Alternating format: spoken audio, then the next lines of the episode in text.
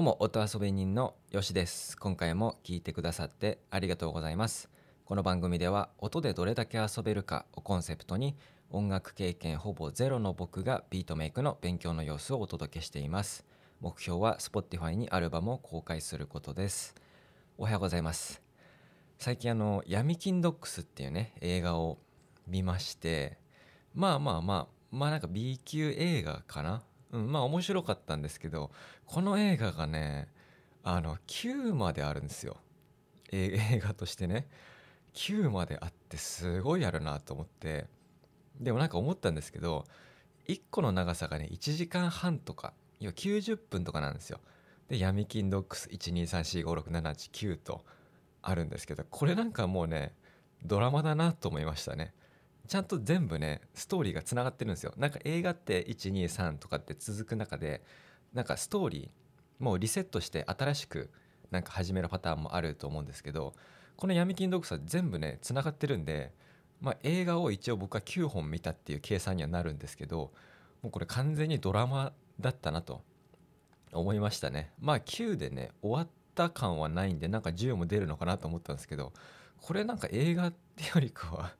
あのドラマとしてまとめた方がいいんじゃないっていうなんか今までにないタイプの映画だったなと思いましたね。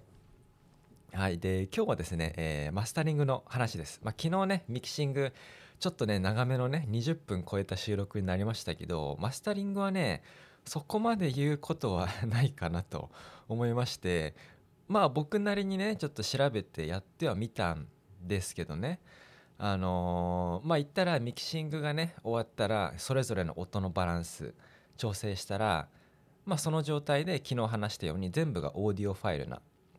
わけですけどこのオーディオファイルまあ僕の場合はじゃあ14個ありますと今回の曲で言うと14個のオーディオファイルを1個のまあファイルにまとめるとでそこでマスタリングがスタートするっていう感じなんですよね。でこれ前にねあのちょっとね、まあ、収録でね喋ったこともあるんですけどマスタリングって結局はまあ、微調整なんですよね。で例えばそのミキシング終わってああこれも超いい感じだなってなってそれがじゃあ、まあ、90点としましょう。でその90点を100点にこう持ち上げるみたいな、えー、作業がマスタリングですよと、えいう話なんですよ。まあ言ったらなんかね音圧が上がるとかねまあ、音量上がる音圧が上がるとかなんかそういうね違いなんですけども、まあ、ちょっとマスタリングする前と後の、えー、ちょっと音をね流しましょう。これマスタリングするね前の音ですね。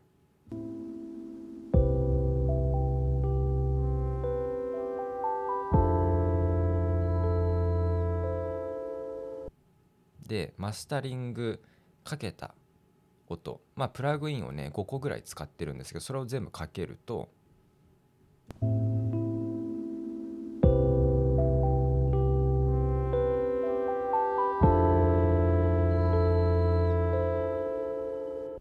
っていう感じで、まあ、音量がねなんか上がった感があると思うんですよ。で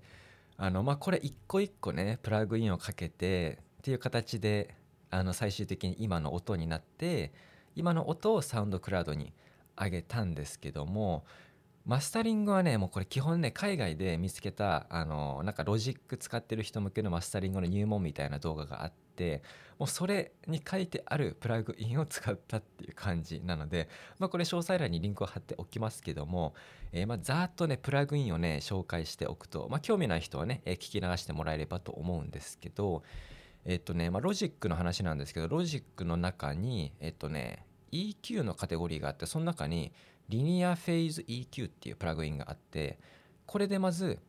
あの20デシベル以下の、え音をカットしました。まあ人間はね20デシベル以下は聞こえないんでまずこのリニアフェイズ EQ ってプラグインで20デシベル以下カットしてその後、えっとエクサイターっていうねプラグインがあってこれねスペシャライズドっていうカテゴリーの中にあるんですけどこの中にあるエクサイターっていうプラグインでなんかねハーモニーが増すみたいな感じの説明してましたけど、まあ、これをかけてであとねマルチプレッサーっていうあのプラグインこれダイナミックスのカテゴリーの中に入ってるんですけどこのマルチプレッサーっていうもので低音中音高音のなんか調整をねするんですよ。でこの中にコンプレッサーみたいなものも入ったりしています。はい。でその次にスプレッダー。これはモジュレーションっていうカテゴリーの中に入っていてこれでねこのスプレッダーっていうプラグインで、まあ、高音をなんか広げる感じらしいですね。はい、で最後に Adaptive Limiter これこれもねダイナミックスってカテゴリーの中に入っていてこれは Adaptive Limiter っていう、えー、プラグインでこれが、まあ、リミッターですよね。っていうまあそういうプラグインをねこれ5個使ったんですけども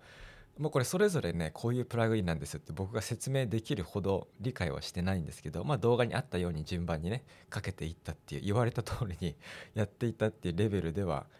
あるんですよね。でねこれはそれぞれかけていくと分かるんですけどそんなにね一個一個かけてもなんかね変わんないんですよそこまで。まあ、言われたら確かに違うよねと。ただなんか一個一個のレベルだとそこまで変わんなくてでもこれを、まあ、今回5個プラグインかけていくんですけど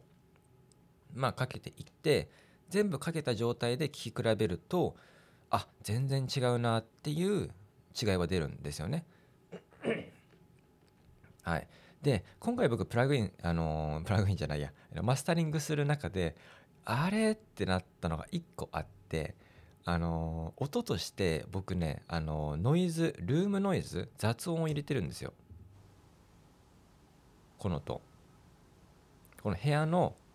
ノイズ？っていうのをこれ入れてるんですね。で最初僕この部屋のノイズも言ったら今回14トラックなんでその中にこれも一つ含まれていてこれも含めて一つのオーディオトラックにしてマスタリングを始めたんですけど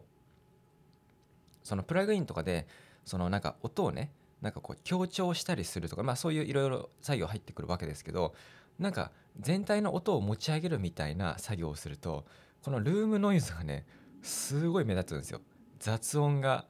もうすごい目立ってきちゃうみたいな形で。で結局僕は、まあ、このルームノイズは入れたかったのでこのルームノイズだけ別のオーディオファイルにしてで他のやつは1個にまとめてこの他のやつルームノイズ以外のこのまとまったオーディオファイルにいわゆるマスタリングのプラグインをかけていきました。うん、これはねちょっとねルームノイズこの雑音だけ別にしましたね、まあ、だからこういうなんかねいわゆるノイズが入ってる曲結構あるんですけどなんかもしかしたらみんなこれ別これだけ別で切り離してマスタリングしてるのかなとか思ったりしたんですけど切り離しましたね。はい。でマスタリングはね何だろう。まあ動画ね紹介した動画を見ながらって感じでしたけど僕の場合はねとりあえずまず0デシベルを超えないようにえー、しながらっていう微調整が結構時間かかったかなという感じですね。そのミキシングの段階でそのヘッドスペースを作ってそのマイナス6とかマイナス10デシベルぐらいにしておくとマスタリングで音域、まあ、音圧が上がってもその分スペースが余ってるからっていう形でね調整したんですけど、まあ、マスタリングでこう音量がね、まあ、どんどん上がっていく中で0デシベルねちょこちょこあ超えちゃったなみたいなことがね何回かあってどこをいじったらこれ超えない超えないんだろうなみたいなっていう調整が結構時間かかったりしたかなという感じですね。であとそれが終わったらもうあとね最終的にはもう自分であのマスタリングしたファイルあのエクスポート、まあ、出力してまあ、イヤホンで聞いてみたりとかあのスピーカーでね聞いてみたりとかちょっと自転車乗りながら聞いてみたりとかみたいな感じでやってあなんか違うなってなってまたマスタリングに戻って調整するって感じなんですけどあのもう一個ねマスタリングの段階でかなり調整したのが、えー、鳥の声なんですよ。あの鳥の声今回その公園で収録しているものがね入っていて結構高音のまあ言ったらちょっとやかましい系のね鳥の鳴き声えー、なんですけどもこれがねあの音が高いんでボリュームがねでかいとねあのイヤホンで聞いた時はそんなにだったんですよ。まあなんかその脇役としてちゃんと鳥の声もね鳥の鳴き声も鳴ってるなぐらいだったのがなんかね、まあ、僕 MacBookPro で、あのー、DTM 作業してるんですけどこの MacBookPro のスピーカーで聞くとこの鳥の声がすごいやかましくてすごい邪魔してくるんですよね。なのでだからスピーカーとかでも聞いてみるとうわ鳥の声ちょっとこれでかすぎじゃないってなって結構音量下げたりとかしましたね。あとは、えーと、そのメロディーのところがちょっとねこのいわゆるベロシティその弾くベロシティが結構統一してないんでその高音のところだけボリュームが上がっていたりとかしてなんかイヤホンで聞くとねこの高音だけここだけすごいキーンとくるなとかなんかそういう違和感があったりしてそこをオートメーションで調節して要はミキシングにまた戻るみたいなことですよね。だからこう鳥の鳴き声とかメロディーのこの一部分ちょっと高音がキーンとなったりとかっていうのがああのあってでまたミキシングに戻ってオートメーションしてまあ言ったらねちょっと出しゃばってる音を少し小さくしたりしましたね。その今回の曲はリラックスなんかねするようなねゆったりした曲なのでうん、なんかあんまりこう一つの音がすごい出しゃばってるとかっていうのはなんか違うかなと思ったりしたのではいミキシングやっとできるぞみたいなやっとするぞってあミキシングじゃない、えっと、マスタリングね。マスタリングやっとするぞってなったんだけどまたミキシングにちょっと戻って微調整してまた、えー、ファイルをエクスポートしてマスタリングみたいなことを何回かやったりしましたね。はい。まあ5回ぐらいやりましたかね。結局1週間ぐらいやったかなと思いますね。うん、まあこのマスタリングのところでそのリミッターとかねコンプレッサーっていうプラグインとかも入って、えー、来たりねしたんでただここはねまだ僕そこまで、うん、理解はできていなくてただまあかけていくとなんか音が、え変わっていく感じはあるんですよね。だからこれまあまあでもかけすぎるのは良くないっていうのはあるらしくて、まあ、結局曲の印象自体が変わっちゃうとかって話もあったので、まあ、リミッターコンプレッサーとかねなんか一応ね使ってみてはみましたけどなんか操作してみては見ましたけどまだ自分の中でねこう理解度としてはちょっとまだいまいちよくわからんなというところはねリミッターコンプレッサーはありますのでまあこれからですね。はい。っていう感じですかね僕のマスタリングは。なんかどっちかっていうと学びとしてはミキシングでの学びの方がでかかったかなと。あミキシングってこんな感じなんだっていうねその発見がね僕の中では大きくてまあ詳しくはね昨日のね、まあ、20分超えてますけど収録を聞いてほしいんですけどマスタリングはとりあえず YouTube で動画を見つけてその入門のね初心者向けの動画を見つけてその通りにやってみてっていう感じでしたね。まあマスタリングもねめちゃくちゃ深いとは思うんですけどはいという感じで今回は初めてマスタリング、えー、してみた、えー、感想でしたはい最後まで聞いていただいてありがとうございました。応援したいな、えー、面白いなと思ったらですね、番組のフォローしていただけると嬉しいです。え、曲はね、もうすでにね、完成してまして、サンデーパークビューっていうタイトルで、え、サウンドクラウドに上げてますので、えー詳細えーはい、詳細欄のリンクから聞いてみてください。えー、番組へのご感想、ご意見は詳細欄にお便りフォームのリンクも貼ってますので、そちらから気軽にお送りください。えー、主な最新情報は Twitter で更新中です。ではでは、良い一日を。